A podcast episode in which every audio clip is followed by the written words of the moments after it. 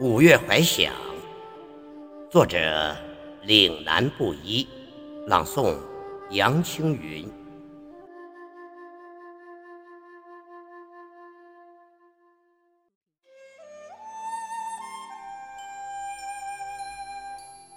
我无法阻止五月的缤纷，徜徉在四月的田埂上。宜人季节去捕捉岁月的沧桑，我无法抵挡五月的诱惑。谷雨和夏至抓紧时令的节拍儿，击打出一种奋张和昂扬。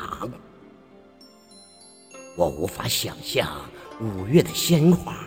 铺张漫天渴望流动的雨，和着泪水跃动在劳动者的脉搏中。